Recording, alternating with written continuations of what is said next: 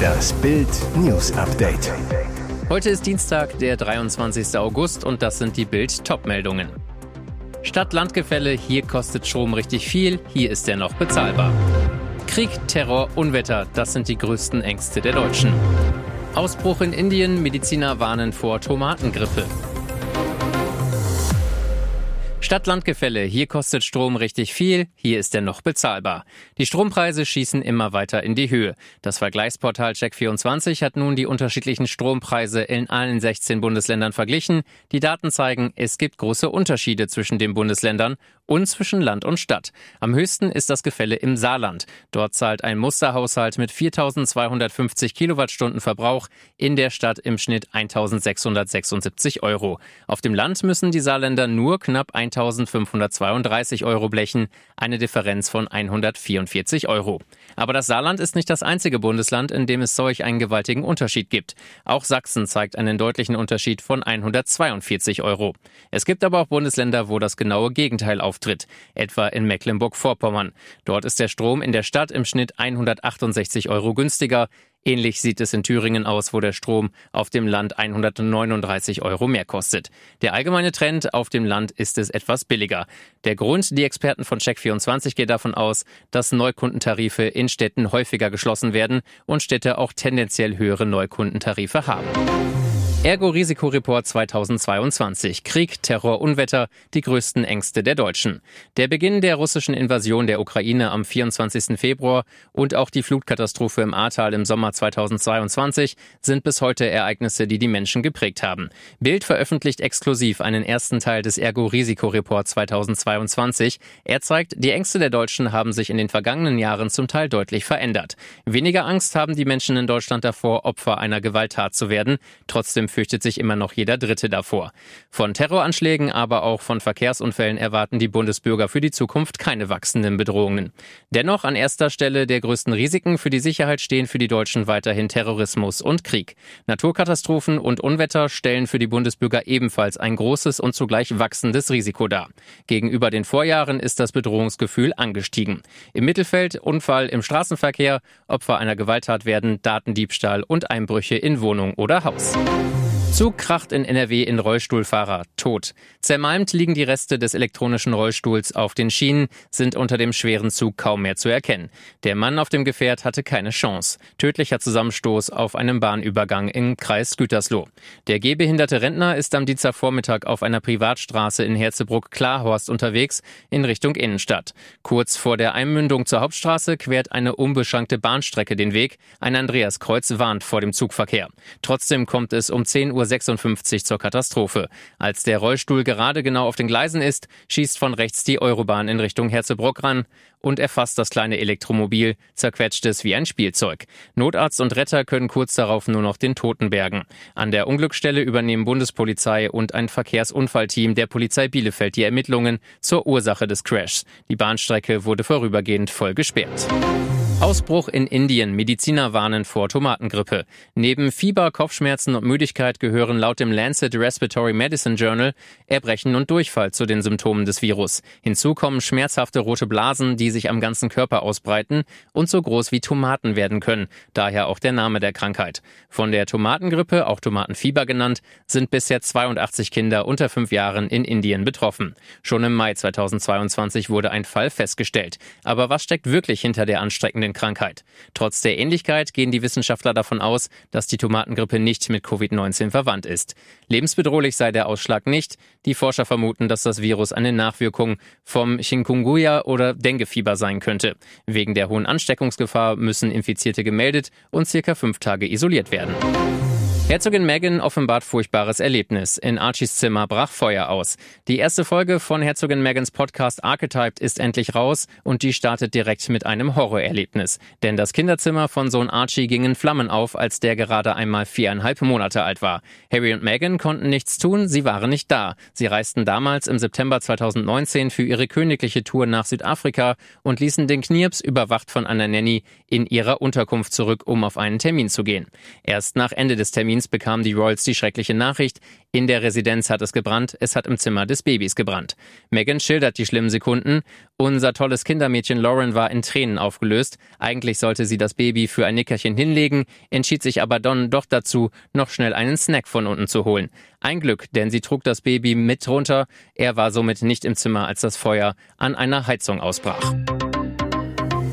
Und jetzt weitere wichtige Meldungen des Tages vom Bild Newsdesk. Es ist eine Kooperation aus der Hölle, die sich anbahnt. Kreml-Tyrann Wladimir Putin und Nordkorea-Diktator Kim Jong-un haben offenbar einen Vertrag zur Ukraine geschlossen. Der Plan? Die wirtschaftsschwache Kim-Diktatur kann durch russische Finanzspritzen sein Atomprogramm fortsetzen. Dafür bekommt Putin untertänige Helfer.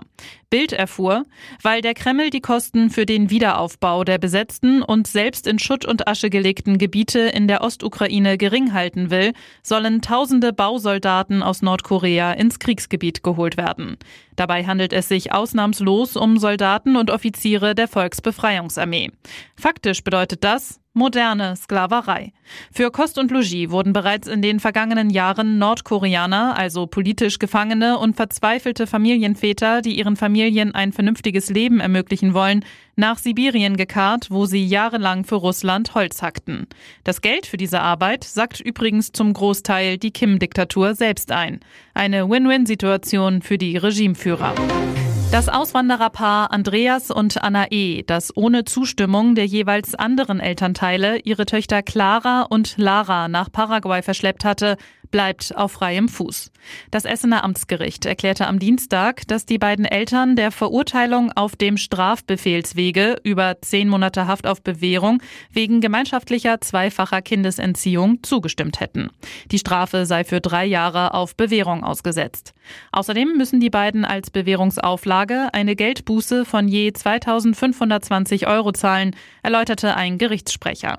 Das strafrechtliche Verfahren in dem aufsehenerregenden Fall sei damit damit abgeschlossen.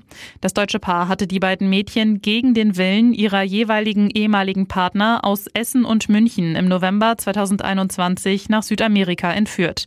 In einem Abschiedsbrief hatten sie erklärt, dass sie ihre Töchter nicht gegen das Coronavirus impfen lassen wollten. Die Kindesentziehung war nach schwierigen Verhandlungen und etwa sieben Monaten im Juni zu Ende gegangen. Das Auswandererpaar stellte sich wegen des hohen Fahndungsdrucks zunächst den Behörden in Paraguay und kehrte, wie zuvor die Mädchen, nach Deutschland zurück. Ihr hört das Bild News Update mit weiteren Meldungen des Tages. Nach Party mit Finnenchefin Sanna Marin. Ergebnis des Drogentests ist da. Spaß ja, Drogen? Nein. Nach der Veröffentlichung eines Partyvideos von ihr hat die finnische Ministerpräsidentin Sanna Marin das Ergebnis eines negativen Drogentests veröffentlicht. Die Werte des von einem Arzt unterzeichneten Tests hätten keine Spuren von Drogen nachgewiesen, erklärte Marins Büro.